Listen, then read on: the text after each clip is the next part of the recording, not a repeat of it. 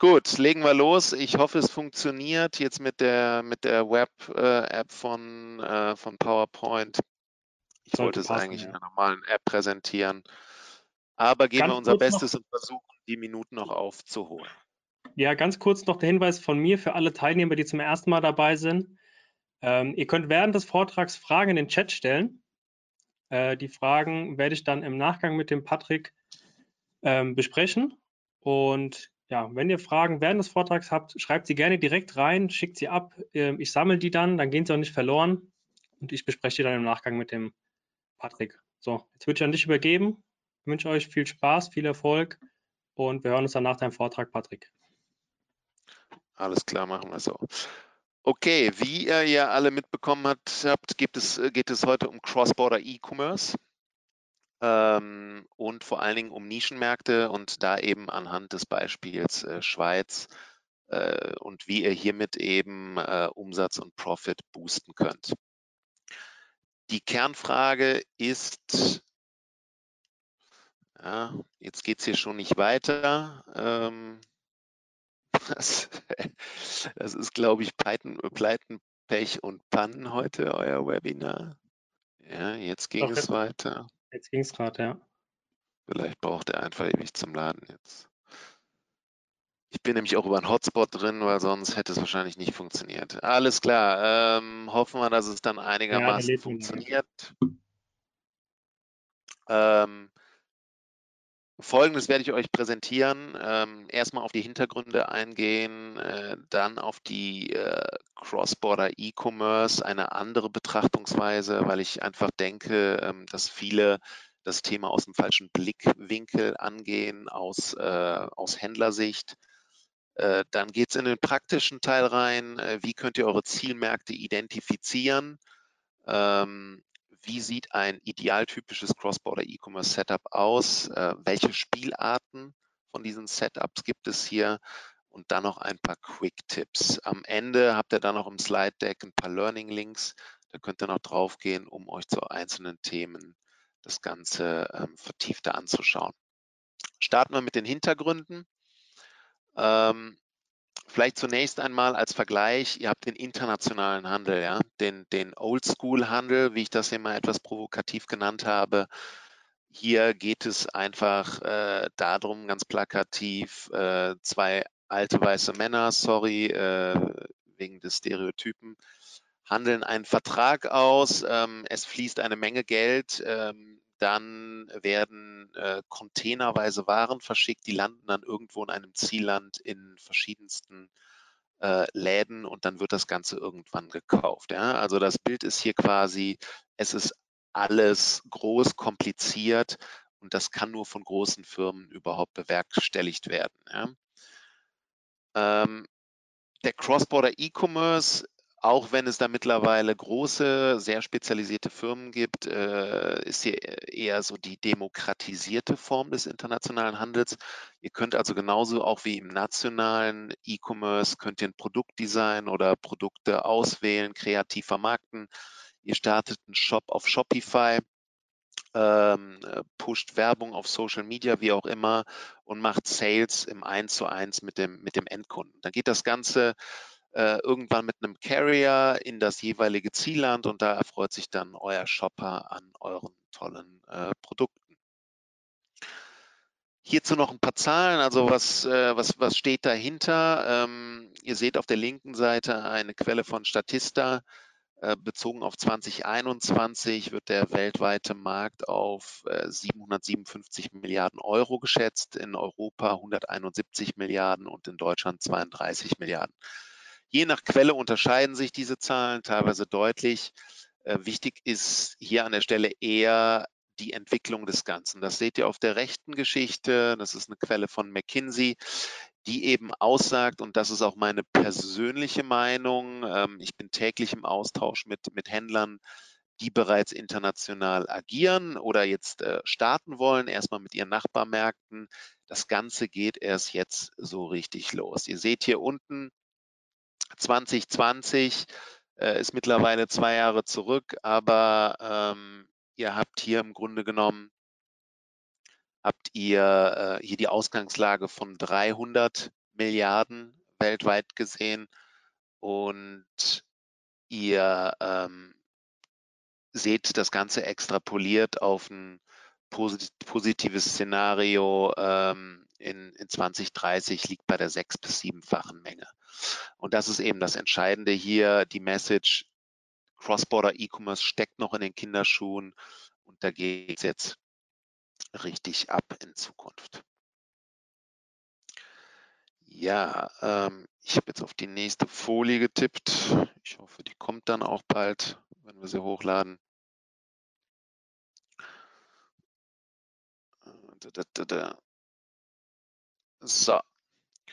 Äh, das sind jetzt hier konkrete Kundencases, äh, die wir haben als Schweizer Post. Das sind Import-Cases in die Schweiz rein.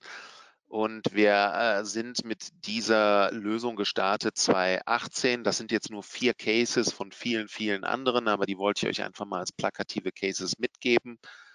Und zwar habt ihr ganz oben, wo ihr diesen fast linearen Verlauf habt, das ist ein Nahrungsergänzungsmittelhändler aus den USA, der in die Schweiz rein äh, exportiert. Und weil Nahrungsergänzungsmittel so wenig saisonale Dellen haben, ähm, habt ihr da auch fast einen linearen Verlauf. Das Entscheidende ist, obwohl der auf einer recht hohen Ausgangsbasis gestartet ist, das sind jeweils die Volumen pro Monat auf der linken Seite, ähm, ist der eigentlich fortlaufend gewachsen und hat über 350 Prozent Wachstum seit Ende ähm, 2018 hingelegt. Ähm, die anderen Händler, das sind äh, Fashion-Händler, die sind auf einem niedrigeren Niveau gestartet, aber die sind teilweise noch krasser gewachsen. Ja? Also wir erleben das äh, bei dem einen oder anderen Händler, die starten und wenn die dann merken, okay, die Logistiklösung läuft fluffig, die Waren kommen schnell und bequem bei ihren Kunden an, dann investieren die auch mehr in Marketing, weil sie sehen, sie skalieren keine Probleme und können das Ganze dann ähm, ja auf teilweise über 1000 Prozent innerhalb von weniger Jahre äh, pushen das Volumen.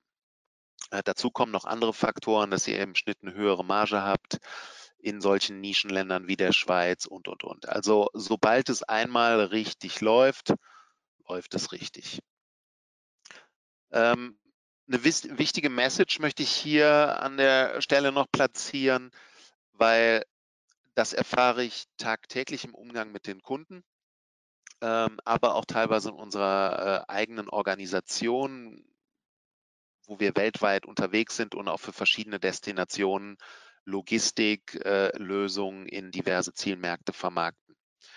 Es wird sehr gerne der eine Einwohner oder ein Einwohner als potenzieller Käufer in einem Zielland wird einfach gleichgesetzt mit einem Einwohner in vielen anderen Zielländern. Das heißt, nichts anderes, ähm, dass ich sage, okay, großes Land bedeutet großes Potenzial, weil viele Einwohner, viele potenzielle Käufer. Und das ist eben überhaupt nicht der Fall. Also man muss die Märkte äh, differenziert angehen. Und der Hintergrund ist einfach der, äh, gleiche wie vor 1000 Jahren. Die Leute kaufen aus zwei Gründen Waren aus anderen Ländern. Der eine Grund ist, es gibt diese Ware nicht in ihrem eigenen Land. Der zweite Grund ist, die Ware gibt es nur äh, für sehr viel mehr Geld im Vergleich. Und das sind die beiden Top-Motive, warum überhaupt internationaler Handel und auch Cross-Border E-Commerce zustande kommt. Dementsprechend ist die Qualität der Märkte unabhängig von der Einwohnerzahl auch absolut äh, unterschiedlich. Ich habe euch hier mal ein Beispiel äh, konstruiert, äh, muss man sagen. Ihr seht hier auf der rechten Seite die beiden grünen Boxen. Das sind äh, Nachfragemärkte mit den entsprechenden Händlerpreisen. Ihr habt oben einen großen Markt mit 10 Millionen Einwohnern und unten einen kleinen Markt mit äh, einer Million Einwohner. Ähm, in dem oberen Markt werden Äpfel, Bananen und äh, Ananas äh, verkauft zu einem Verkaufspreis von 5 Euro. Und dem gegenüber steht ein Angebot auf der linken Seite. Dort habt ihr vier Händler. Alle vier Händler bieten äh, Äpfel, Bananen, Ananas an und sie haben dort Kosten von 4 Euro. Also Ihre Handelsspanne ist dann 1 Euro. Jetzt kommt ein neuer Markteintrittskandidat dazu und er will Ananas verkaufen. Jetzt könnte man ja erstmal sagen, ja, ich, der obere Markt, der hat zehnmal so viele Einwohner und die Leute wollen dort auch Ananas. Aber ist das dann wirklich der attraktivere Markt aus Sicht dieses Markteintrittskandidaten? Und die Antwort, auch wenn das hier konstruiert ist, dürfte eigentlich Nein lauten, weil erstens ähm, wird er sich dort mit vier Konkurrenten herumschlagen. Zweitens sind die Preise schon äh, über Jahre wahrscheinlich hinweg so weit runtergegangen, dass die Handelsmarge relativ gering ist. In dem unteren Markt sieht das anders aus. Dort hat er keine Konkurrenz. Ähm, und dort ist insgesamt das Preisniveau für Früchte sehr viel höher. Das heißt, er hat auch eine potenziell höhere Handelsmarge. Ergo, und das ist hier wieder die Key Message, ähm, großer Markt bedeutet nicht unbedingt großes Potenzial, also großer Markt im Sinne von viele Einwohner, sondern ähm, ein kleinerer Markt mit weniger Einwohnern kann durchaus ein wesentlich größeres Potenzial haben. Das, ähm, das sehe ich auch in, äh, an Positivbeispielen in meiner täglichen Arbeit. Dieser ähm, Nahrungsergänzungsmittelhändler, von dem ich eben gesprochen habe, äh, der da mit uns gestartet ist, das ist tatsächlich dessen Businessmodell. Also der hat sich von Anfang an auf in Anführungszeichen schwierige Märkte konzentriert. Also der liefert Nahrungsergänzungsmittel, also sowohl hier die klassischen Bodybuilder-Geschichten als auch so Gesundheitssachen liefert der in Märkte wie Pakistan, äh, Iran, Indien, China, überall, wo es kompliziert ist, wo es äh, eine schwierige Logistik hat, wo es Zollreglementarien hat, etc. pp. Der Punkt ist aber, diese Markteintrittsbarrieren haben über viele, viele Jahre alle potenziellen Konkurrenten mehr oder weniger davon abgehalten, in diese Märkte reinzugehen. Und deswegen hat er da im Grunde genommen aufgrund der geringen äh, Konkurrenz bis, bis hin zu nicht existierender Konkurrenz und hohen Margen, hat er dort ein, ein brutales äh, Potenzial. Heißt aber auch, dass in der Regel dieses Thema, ich finde in diesem Markt keine Konkurrenz vor, damit verknüpft ist, dass ich dort Markteintrittsbarrieren habe. So, jetzt kommt dir die Frage, okay, wie kann ich diese Zielmärkte identifizieren? Und hier habe ich euch ein kleines Framework zusammengestellt. Ähm, das ist so ein mehrstufiger Plan. Ich sage an der Stelle schon mal, ich denke mal, in der Regel, wenn ihr eure Produkte sehr gut kennt und eure Kunden, braucht ihr hier keine Doktorarbeit. Ähm, es, es, bedarf einfach nur ein paar Kollegen, ähm, in der Regel gesunden Menschenverstand und ein bisschen Desktop-Research und ihr könnt hier, ähm, denke ich, schon mal sehr genau eure äh, Märkte, wo, ich habe es mal so beschrieben, Milch und Honig fließt, identifizieren. Im ersten Schritt wäre mal ein Protomarkt definieren, okay, wie sieht mein Traummarkt aus, ähm, welche Personas muss es dort oft geben. Im zweiten Schritt diese Protomärkte identifizieren im dritten dann auch schauen, wenn ihr mehrere von diesen Märkten habt, wie ist dort die Konkurrenz- und Preissituation. Wenn dann immer noch viele übrig bleiben, äh, auch mal schauen, wie hoch sind die Transaktions- und Investitionskosten, um in diesem Markt äh, Gas zu geben. Und dann könnt ihr noch so Sachen hinterher schieben wie eine Sprach- und Kulturanalyse ähm, oder auch ein Testing wirklich angehen. Ich gehe jetzt äh, detaillierter auf die einzelnen Punkte ein um dem Ganzen hier noch ein bisschen praktischen Mehrwert zu geben. Also den Protomarkt definieren. Ähm, auch hier wieder konstruiert, ist aber durchaus, also basiert auf den Erfahrungen, die wir mit unseren Kunden gemacht haben ja, und den Feedbacks, die wir hier bekommen. Mal angenommen, ihr verkauft Fashion, die hochwertig ist, ihr habt hohe Warenkörbe, ihr habt hohe totale Margen. Dann sucht ihr halt eher nach äh, kaufkräftigen Kunden. Ja? Und hier fallen einem dann sofort vielleicht auf den ersten Blick Märkte ein wie Norwegen, die Schweiz, Vereinigte Arabische Emirate, Israel etc. Ein anderes Beispiel könnte sein, ihr verkauft Outdoor-Sachen. Ja, das gleiche auch eher hochpreisig. Der durchschnittliche Warenkorb liegt äh, über, über 100 Euro oder über 150 oder wie auch immer. Jetzt kommt aber noch ein Attribut hinzu. Ähm, ihr sucht äh, nicht nur kaufkräftige, sondern ihr sucht auch outdoor-affine Kunden. Ja? Und da fallen dann vielleicht so Märkte wie Vereinigte Arabische Emirate oder auch Israel erstmal raus und ihr packt dort auf die Shortlist äh, Norwegen und äh, Länder wie, wie die Schweiz. So, wenn ihr jetzt diese Proto-Länder identifiziert habt äh, oder beziehungsweise eure Märkte skizziert habt, ist die Frage, wie könnt ihr die identifizieren? Und das, was ihr hier jetzt seht, das habe ich wirklich in, in fünf Minuten mal beispielhaft für so einen Outdoor-Kunden gemacht. Ich habe geschaut, ähm, was sind die Top-Länder in puncto Bruttoinlandsprodukt pro Kopf. Äh, und hier kam direkt eine Statistik ähm, äh, vom, vom IWF und dann habe ich mir noch Gedanken gemacht, okay, mit anhand welchen Merkmals könnte man denn Outdoor-Affinität messen? Und habe ein paar Mal eine Google Search gemacht und dann kam der Punkt, okay, vielleicht Länder, wo es viele, äh, wo viele Campingreisen gemacht werden von den Einwohnern oder wo es viele Campingplätze gibt. Und auch da bin ich relativ schnell nach fünf Minuten oder zehn Minuten Desktop Research auf eine Statistik gekommen, die ist zwar von 2008, da wird sich aber nicht mehr so viel geändert haben und dort wird mir eben aufgezählt, in welchen Ländern verbringen die Einwohner vier Nächte oder mehr auf einem Campingplatz. Und wenn ihr diese beiden Statistiken dann übereinander legt, dann seht ihr halt wieder, aha, äh, diese Länder wirklich äh, wie, wie Norwegen, Schweiz, Niederlande, Schweden, die man wahrscheinlich sowieso schon mit dem Thema assoziiert hätte und wo man auch drauf kommt, okay, das sind auch zahlungskräftige Länder, das könnten äh, eben Zielmärkte sein. So, und im nächsten Schritt äh, würde man sich dann anschauen in den einzelnen Ländern, wie sieht die Konkurrenz- und Preissituation aus. Also geht da was. Was ihr hier machen könnt, ist, um vielleicht auch eine aggregierte Sicht zu bekommen, um nicht 25.000 äh, Shops einzeln zu vergleichen und euch da durchzuklicken, könnt ihr auf lokale Plattformen und Marktplätze gehen. Ihr könnt euch dann anschauen, okay, wie viel ähm, gibt, es, gibt, gibt es dort äh, von einem bestimmten Produkt und das vielleicht mal vergleichen, wie viele gibt es von diesem Produkt in einem größeren, vielleicht weiterentwickelten Markt, wo es diese Dinge auch alle lokal gibt.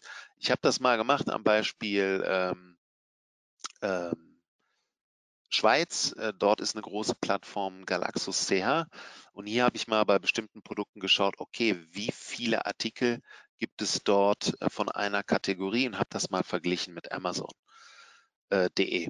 Und wie ihr hier seht, ähm, ihr habt hier bei äh, Galaxus habt ihr 400 Treffer für Windeln und bei Amazon.de 100.000 äh, verschiedene Treffer. Das Ganze könnt ihr auch machen mit lokalen Preisvergleichsseiten. Ihr könnt einfach mal googeln und es schadet bestimmt auch nicht, einzelne Shops durchzugehen. Ähm, in puncto Preisen könnt ihr das Gleiche machen. Äh, das habe ich hier an dem, an dem Beispiel ähm, Windeln gemacht und hier seht ihr, dass, äh, dass hier die Windeln im Schnitt 25 Prozent äh, günstiger in den größeren Märkten sind als im Vergleich zur Schweiz. Das heißt, dort gibt es schon ein ziemlich großes äh, Price Gap. Das ist im Übrigen äh, nach auch. Ähm, hier gibt es auch noch andere äh, Quellen. Ihr könnt euch mal mit Bloggern oder, oder Vloggern und Podcastern und Zeitungsherausgebern auch ähm, äh, zusammenschließen, wenn ihr spezielle Produkte habt äh, und einfach da mal den Erfahrungsaustausch ähm, eingehen. Und vielleicht findet ihr dabei sogar den einen oder anderen Partner, der euch dann in puncto ähm, Aufbau der, der, der Logistikstreams oder lokaler Infrastruktur weiterhelfen kann. Ähm, der nächste Punkt wären Transaktions- und Investitionskosten. Also mal angenommen, ihr habt jetzt äh, das Ganze runtergebrochen und ihr habt jetzt fünf Märkte, wo ihr sagt, hey, das sieht echt cool aus, das könnte was sein.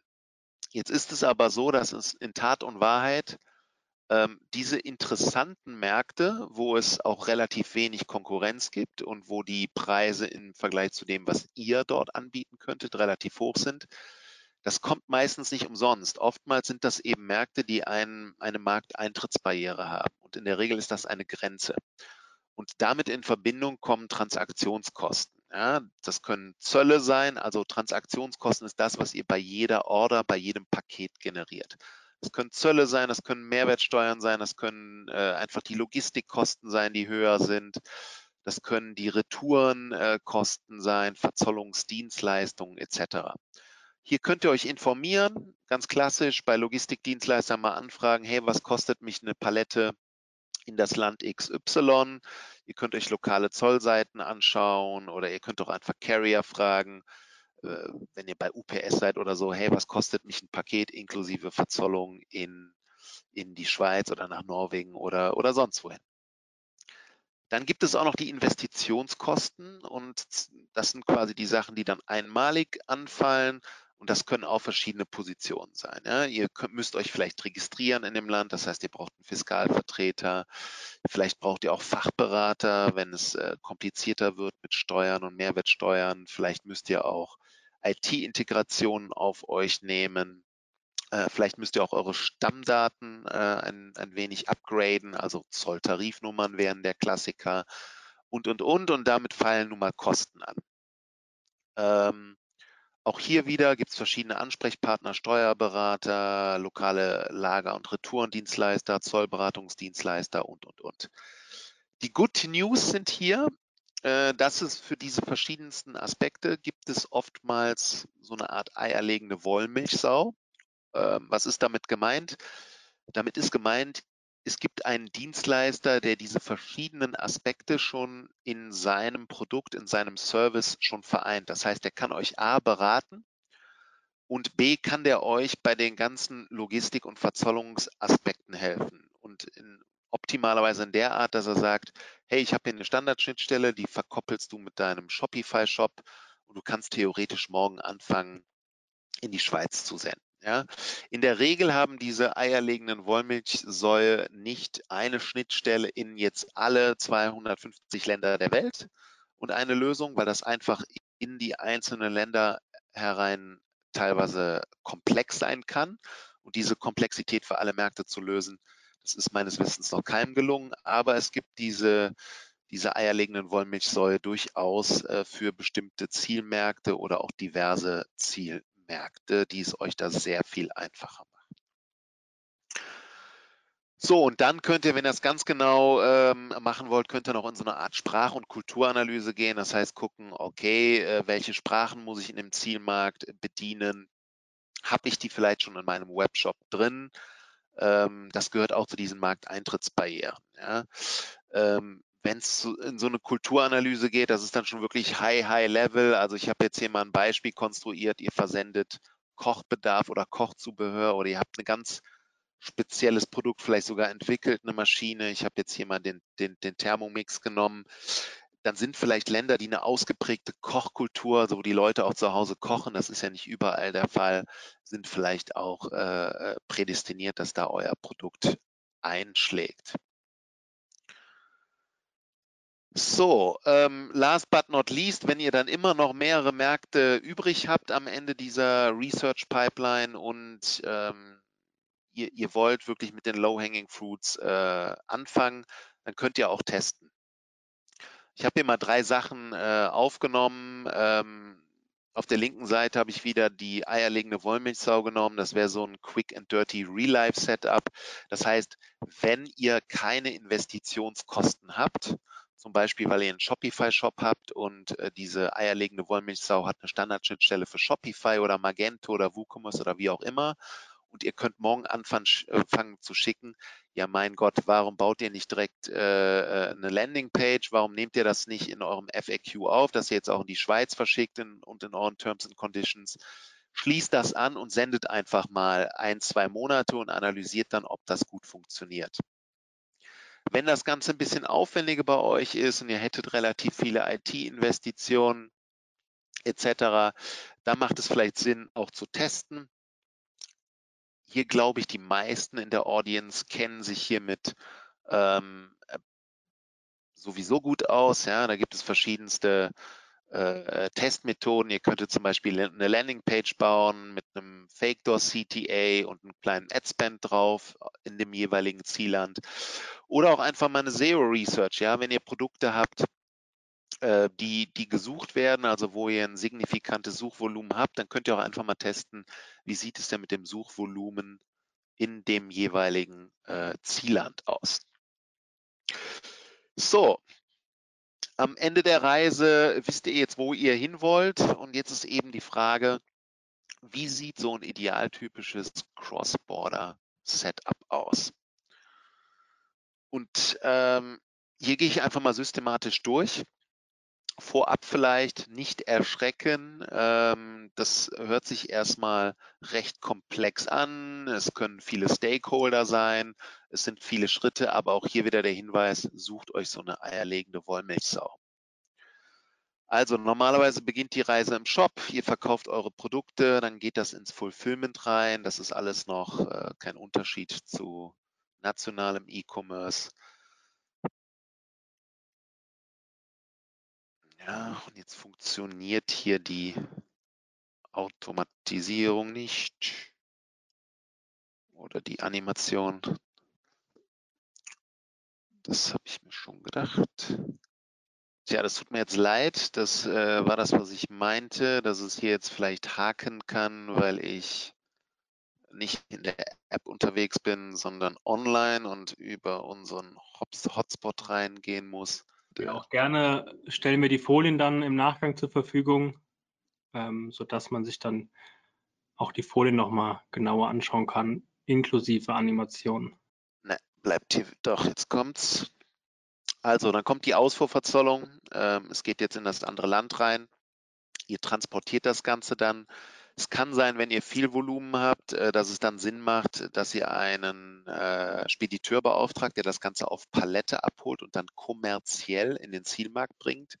Das kann durchaus zu signifikanten Kosteneinsparungen führen. Ähm, für kleinere Händler bietet sich oftmals auch, wenn ihr kleinere Packformate habt, an, das Ganze in einem oder mehreren Umkartons zu einem Injection Hub in diesem jeweiligen Zielmarkt zu senden. Dann habt ihr die Zollgrenze. Die kommt dann äh, bei den guten Märkten, wo ihr eben wenig Konkurrenz habt, leider öfters. Dort muss es eine Einfuhrverzollung auch geben. Äh, dann wird das Ganze initiiert und dann dort von einem lokalen Carrier in der Regel zugestellt auf der letzten Meile. Ja, und wie es dann manchmal so ist, äh, habt ihr leider nicht nur immer Empfänger, die happy sind, sondern auch ähm, Empfänger, die etwas retournieren wollen. Die melden dann die Retoure bei euch im Shop an oder ihr legt die Retourenlabel auch bei euren Sendungen. Dann gibt es verschiedenste Spielarten. Wir empfehlen immer, legt es bei, wobei das natürlich auch den, äh, die Barriere senkt, überhaupt zu retournieren. Das äh, handhaben alle Händler unterschiedlich. Was jetzt eben wichtig ist oder was wir empfehlen ist, nutzt eine lokale Retourenlösung. Das heißt, ihr habt dann auf der ähm, äh, auf dem Hinweg der Retouren äh, steuert ihr eben nicht euer eigenes Lager im Ausland wieder an, sondern ihr nutzt ein lokales Retourenhub in dem jeweiligen Zielland und dort wird es dann gehandelt, erfasst, an euch reported, äh, damit ihr wisst, was ihr refunden könnt, gegebenenfalls schon aufbereitet.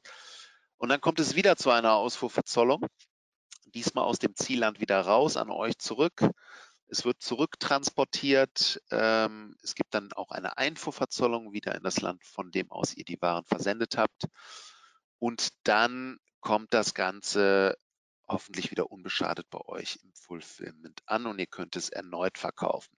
Auch hier, das ist hier so eine Prototypgeschichte. Ähm, natürlich äh, gibt es auch noch andere unschöne Varianten, zum Beispiel, dass es zerstört wird in dem Zielland oder aber, dass es dort refulfilled wird oder aber, was auch viele größere Händler machen, die ähm, auch noch äh, einen physischen Absatzkanal haben, die lassen sich die Retouren dann in die lokalen Shops zurücksenden. Hier einfach merken, ähm, Key ist wirklich Verzollung in der Kette und das Thema Retouren. Optimalerweise ist das Ganze datentechnisch alles verknüpft, läuft über eine API ähm, und was wir wirklich empfehlen, wieder das Thema eierlegende Wollmilchsau, alles aus einer Hand. Also wir bekommen nicht selten Anfragen und dort äh, gibt es eben Setups, wo die Händler mit äh, x verschiedenen Stakeholdern operativ arbeiten, die für die die Transporte machen, die Ausfuhrverzollung machen, einen anderen, der die Einfuhrverzollung macht, ein anderer wieder, der die letzte Meile macht und das Ganze auch wieder ähm, auf der Rolle rückwärts für die Retour. Und das ist wirklich unschön und bedeutet in der Regel extreme Admin-Aufwände, die ihr dann mit steigendem Volumen sogar noch skaliert, erstens, und zweitens, die langfristig sind, ja, die, die ihr auch nicht wegautomatisieren könnt. So, hier gibt es jetzt verschiedene Spielarten. Ich mache das hier mal schnell. Ähm, also das sicherlich Beste ist, und das wird honoriert von euren Shoppern, ist, ihr übernimmt alle Verzollungen. Also ihr lasst die Shopper nicht mehr irgendwie die, die Zölle oder Mehrwertsteuern bezahlen. Da gibt es eben auch Modelle, dass ihr das einfach verschickt, so, so Shoot and Forget mäßig und ähm, die kriegen die Ware an der Haustür und müssen dann nochmal Zölle und Steuern bezahlen, eure Kunden. Ja, und das ist überhaupt nicht positiv. Hier gibt es aber Setups, wo das nicht der Fall ist und wo das Einkaufserlebnis so ist, als hätten die das lokal in dem Land bestellt. Das ist gut für eure Weiterempfehlungsrate, das ist gut für eure Wiederkaufsrate und das senkt äh, den Customer Service Impact. Also ihr habt weniger Anfragen im Customer Service. Ähm, andere Spielart wäre, ihr übernehmt diese Verzollung nicht. Das nennt sich auch DAP-Setup, Delivery at Place. Das heißt, eure Kunden müssen dann eben die Zölle und Steuern bezahlen. Aber ihr habt ein lokales Retourenmanagement. Das wäre so, naja, wenigstens war die Retoure ganz okay, aber insgesamt, naja, da muss ich jetzt nicht unbedingt nochmal kaufen. Und das dritte wäre wirklich, naja, der Shopper, der muss sowohl äh, Zölle und Steuern bezahlen, als auch direkt wieder zurückschicken in das Ursprungsland. Das heißt, ihr konfrontiert ihn mit, mit Zöllen und Steuern und ähm, das äh, dürfte eurer Empfehlungsrate, Wiederkaufsrate überhaupt nicht gut tun. Bei eurem Customer Service hingegen dürften die, die Glocken läuten und der Impact relativ signifikant sein. Tja, hier noch die Quick-Tipps. Ähm, macht euch über diese Säulen äh, erstmal Gedanken. Ähm, das ist die Website-Lokalisierung. Also denkt daran, die Sprache sollte möglichst ähm, die Zielsprache adressieren. Verlasst euch nicht nur aufs Englische in gewissen Zielmärkten. Das funkt, funktioniert natürlich auch ähm, in Märkten wie Skandinavien zum Beispiel, wo die Leute sehr ähm, englisch-affin sind, aber wenn ihr die lokale Sprache im Shop, Shop, habt, ist das natürlich optimal. Wenn ihr eine Landesdomain habt, also jetzt wie in der Schweiz eine CH-Domain, ist das, äh, ist das äh, zuträglich. Ähm, auch für SEO, ähm, äh, wenn ihr die lokale Währung nutzt, äh, lokale Mehrwertsteuer auszeichnet, äh, wenn ihr lokal, äh, lokale Logistikeinheiten promotet, dann macht das Sinn. Also das sind so Sachen bei der Website-Lokalisierung, die auf jeden Fall förderlich sind für, für eure KPIs. Bei der Logistik äh, versucht eine hohe Stabilität reinzubekommen, nicht nur aus Customer Journey Sicht, sondern auch aus eurer Admin Sicht. Ihr wollt euch auf andere Sachen konzentrieren, auf Marketing, auf Produktdesign oder Produktauswahl und nicht unbedingt euch jeden Tag mit eurem Verzollungsagenten äh, oder mit eurem Logistiker unterhalten hoher Speed. Ähm, es wird natürlich nicht das gleiche erwartet wie im nationalen E-Commerce, aber umso schneller, umso besser. Äh, gilt auch hier. Ähm, Zustellqualität ist ein Punkt. Ähm, also wenn ihr jetzt hier mit einem Dienstleister auf der letzten Meile arbeitet, der vielleicht günstig ist, aber nicht unbedingt äh, der beste, dann, äh, dann tut ihr euch da auch nichts Gutes. Ähm, die Reputation äh, eures Carriers kann tatsächlich eine Rolle spielen. Also ich arbeite jetzt hier in der Schweiz und wohne in der Schweiz, bin aber äh, Deutscher und äh, ich kann sagen, in Deutschland interessiert es ja eigentlich kaum jemanden, wer das Ganze zustellt. In der Schweiz ist es wirklich so, die Schweizer Post ist hier der Local Hero. Ja? Also ein Kollege hat mal einen Spruch gebracht, jedem Schweizer gehört gefühlt ein Stück von der Schweizer Post. Und äh, das hat Auswirkungen auf die, die Conversion Rate, auch wenn die wissen, das kommt mit diesem zuverlässigen Partner.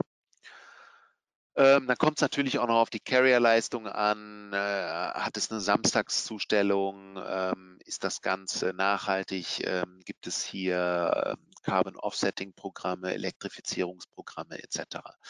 Zoll ist ganz wichtig, möglichst einen Partner, der alle vier Prozesse, wenn ihr vier braucht, manche brauchen auch kein Retourenmanagement, wo es wieder zurückgeht, ähm, API-basierte Datenübermittlung, also hört auf mit, mit irgendwelchen CSV-Geschichten oder wo ihr irgendwelche Sendungen manuell eintippt. Das ist fehlerbelastet, das führt zu verspäteten Sendungen, das führt zu Admin, damit skaliert ihr nur Probleme. Äh, Zero-Paper-Ansatz, also optimalerweise sollte alles eben auf Daten basieren und nicht nur irgendwelche Rechnungen ausdrucken, irgendwo dran pappen.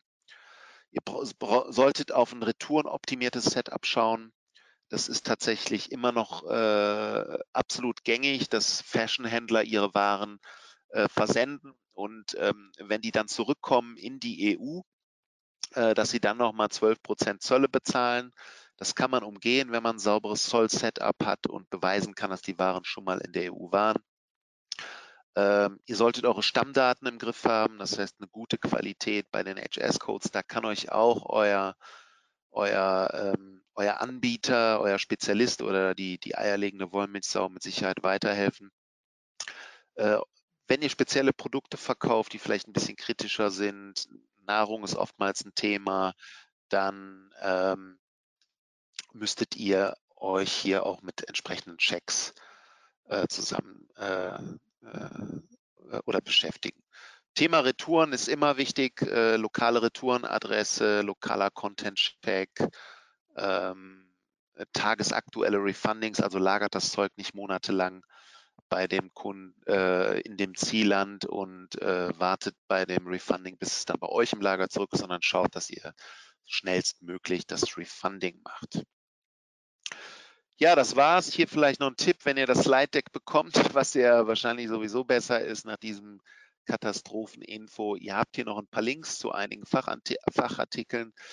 Die sind nicht alle auf die Schweiz getrimmt, da sind auch allgemeine dabei. Ich denke, es kann nicht schaden, hier mal äh, sich abends eine Stunde Zeit zu nehmen, da durchzugehen. Das erweitert den Horizont, was das Thema Cross-Border E-Commerce angeht. Und äh, wenn ihr noch Fragen habt, könnt ihr euch gerne bei mir oder ähm, bei meinen Kollegen, ihr solltet dort noch im Nachgang äh, die entsprechenden Kontaktdaten auch bekommen, über LinkedIn gerne melden äh, oder anderweitig. Wir helfen euch hier gerne. Äh, Im ersten Schritt steht in der Regel wirklich eine Beratung und da können wir meistens ähm, ganz klar diese, diese Zweifel, die vielleicht manchmal bestehen, äh, ausräumen und die positiven Aspekte, nämlich dieses äh, tolle Potenzial in diesen Nischenmärkten äh, hervorheben. Ja, das war es an der Stelle. Ähm, vielen Dank nochmal und ja, Marcel, wolltest du nochmal übernehmen? Vielen Dank, Patrick. Ähm, auch wenn es jetzt ja, ein bisschen chaotisch war oder ähm, ja, das ein oder andere technische Problem vorhanden war. Ich ähm, glaube, manchmal kann man nicht immer was dafür. Ähm, trotzdem vielen Dank, dass du das vorbereitet hast, dir die Zeit genommen hast, uns das jetzt vorzustellen. Wie er gerade schon gesagt hat, wir werden die Folien auf jeden Fall im Nachgang online zur Verfügung stellen. Ihr wisst ja, die Webinare sind auch on demand abrufbar. Im Nachgang werden die auf omt.de slash Webinare ähm, abrufbar sein und bereitgestellt werden. Wenn ihr dann auf das heutige Webinar klickt, könnt ihr euch dort auch die Folien runterladen.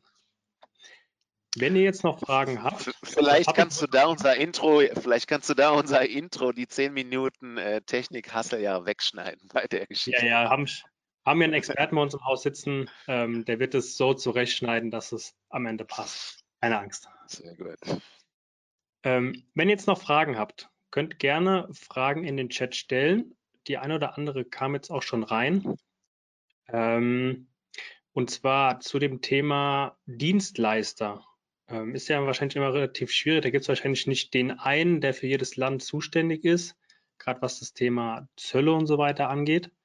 Ähm, wie finde ich denn da für mich den, den richtigen Dienstleister oder wie du es gesagt hast, die eierlegende Wollmilchsau? Ja, Gibt's das ist. Ähm, Volksrezept oder wirklich einfache Google-Recherche? Also die eierlegenden Wollmilchsäue, die haben sich ja darauf spezialisiert und die sind in der Regel auch, ich sage jetzt mal ein bisschen moderner unterwegs, was Marketing angeht. Und die haben dann in der Regel auch ähm, eine entsprechende Webpräsenz. Und wenn du dann eingibst bei Google, was weiß ich, Zielmarkt Schweiz, ähm, Cross-Border E-Commerce, diese Stichworte, das kannst du auch für andere Länder machen, dann für, für Norwegen oder Israel, dann solltest du die recht schnell finden. Du kannst natürlich auch bei deinem Hauslieferanten mal anfragen, wenn ihr einen DHL äh, Vertrag habt und äh, fragst dann einfach mal deinen Berater, hör mal, wie sieht das mit der und der Destination aus? Das Ganze, das gleiche gilt für andere Carrier, wobei wir da die Erfahrung gemacht haben, äh, dass die halt so standardisiert unterwegs sind, weil die weltweit ihre eigenen Netzwerke betreiben, dass das oftmals schwierig wird, wenn du eine spezielle Destination, die auch ein bisschen komplizierter ist mit Zöllen, äh, herausfindest. Deswegen ja einfach mal äh, eine, eine Google Research machen. Da gibt's leider noch nicht so eine Plattform. Das wäre vielleicht mal was, wo man, wo man sagt, wir, wir, wir aggregieren hier die, die Dienstleister für die einzelnen Aspekte oder diese eierlegenden Wollmilchsäue und dann brauchst du dich nur noch je nach Destination da durchsuchen. Wäre vielleicht ein Input für den einen oder anderen, der in dem Bereich online äh, noch Gas geben will. Und ich weiß nicht, ob du da Auskunft geben kannst oder Erfahrungswerte hast. Ähm, abrechnungsmäßig, wie sieht es dann bei solchen Dienstleistern aus? Ist das ein, ein Fixbetrag? Ist das an irgendwelche KPIs gebunden, also wie viele Retouren da zum Beispiel zurückgehen? Oder ist es schwer über, ja, übers Knie zu brechen? Also da gibt es verschiedene Modelle. Ihr habt halt, äh, das, das muss man im Hinterkopf behalten, habt ihr oft äh, durch das Thema Zoll Fixkosten mit drin. Das heißt, ihr bezahlt zum Beispiel 50 Euro für eine Ausfuhrverzollung, jetzt nicht pro Paket, sondern für alle Pakete. Und wenn ihr jetzt zehn Pakete versendet, dann sind eure Stückkosten nur für die Verzollung 5 Euro. Wenn ihr 100 Pakete versendet, sind die 50 Cent. So, und die meisten Dienstleister, die haben dann diese, diese Fixpauschalen mit drin und eine normale Stückpauschale, so wie ihr das auch vom, vom, vom, vom lokalen E-Commerce kennt, dass die sagen, pro Paket äh, bis zwei Kilo, bis fünf Kilo, wie auch immer, nehmen wir den und den Betrag. Was wir jetzt auch gemacht haben für die Schweiz ist, wir haben das Ganze variabilisiert und ihr habt quasi einen Stückpreis je nach Gewicht und da ist dann alles mit drin. Die Ausfuhrverzollung Deutschland, die, Aus, äh, die Einfuhrverzollung Schweiz, das Handling, äh, der Transport in die Schweiz und die letzte Meile. Also Transport in die Schweiz von diesem Injection Hub aus. Es müsste erstmal dahin kommen. Ja. Aber da hast du dann wirklich, dass du rechnen kannst, okay, ein 5-Kilo-Paket kostet mich Betrag X. Das wäre jetzt mal so die Antwort. Äh, also die meisten handeln es unterschiedlich, aber es gibt auch den einen oder anderen, der das, sagen wir mal, händlerfreundlich variabilisiert hat. Okay. Ja, danke für die Auskunft. Ja, ansonsten ja, kam ja. jetzt keine weitere Frage aktuell rein. Ähm, dann denke ich mal, hast du es einfach sehr gut erklärt. Ähm, wenn jetzt im Nachgang noch Fragen aufkommen sollten, hm. Vielleicht macht Sinn, Patrick, wenn du gleich im Nachgang noch ein Kontaktsheet ähm, hinten dranhängst an die Präsentation mit E-Mail-Adresse und so weiter, ähm, damit, wenn man sich die Präsentation runterlädt, ah, da ist es doch. Sehr gut. Genau. Also wenn ist ihr da jetzt, drin. genau, wenn ihr Kontakt mit Patrick aufnehmen wollt, wenn ihr da ähm, jetzt noch Fragen aufkommen sollten im Nachgang, weil ihr euch heute Abend nochmal Gedanken darüber macht oder euch das Webinar jetzt die nächsten Tage anschauen werdet und jetzt gerade nicht bei dem Live-Termin dabei seid, nehmt das Angebot da gerne an, nehmt Kontakt mit Patrick auf, sowohl per Mail, Telefon oder wie er auch gesagt hat, gerne auf LinkedIn vernetzen. Und ähm, ja, habt da keine, keine Angst, keinen Respekt, geht da auf ihn zu. Ansonsten, äh, ja, Patrick, vielen Dank von unserer Seite. Ähm, kein Kopf machen wegen den technischen Problemen, steckt man nie drin tatsächlich. Ähm, auch vielen Dank von Seiten der Community, kommen ein oder andere Danksagung rein ähm, mit interessanten Insights. Gebe ich gerne weiter an dich. Und ja, dann entlassen wir euch in den Nachmittag. Ähm, bleibt gesund, bleibt uns wohl erhalten. Nächste Woche geht es weiter mit dem nächsten Webinar. Wenn ihr Lust drauf habt, ähm, geht auf www.omt.de slash Webinare. Äh, seht ihr unsere Webinarreihe, was demnächst ansteht. Seid herzlich eingeladen, ähm, da wieder vorbeizuschauen. Dann Patrick, vielen Dank. Ähm, und ja, vielleicht bis zum nächsten Mal. Sehr gerne und ich habe mich gefreut. Macht's gut. Bis dann. Wir Ciao. telefonieren gleich nochmal, Marcel. Ja, machen wir. Tip bis top. dann. Ciao. Ciao.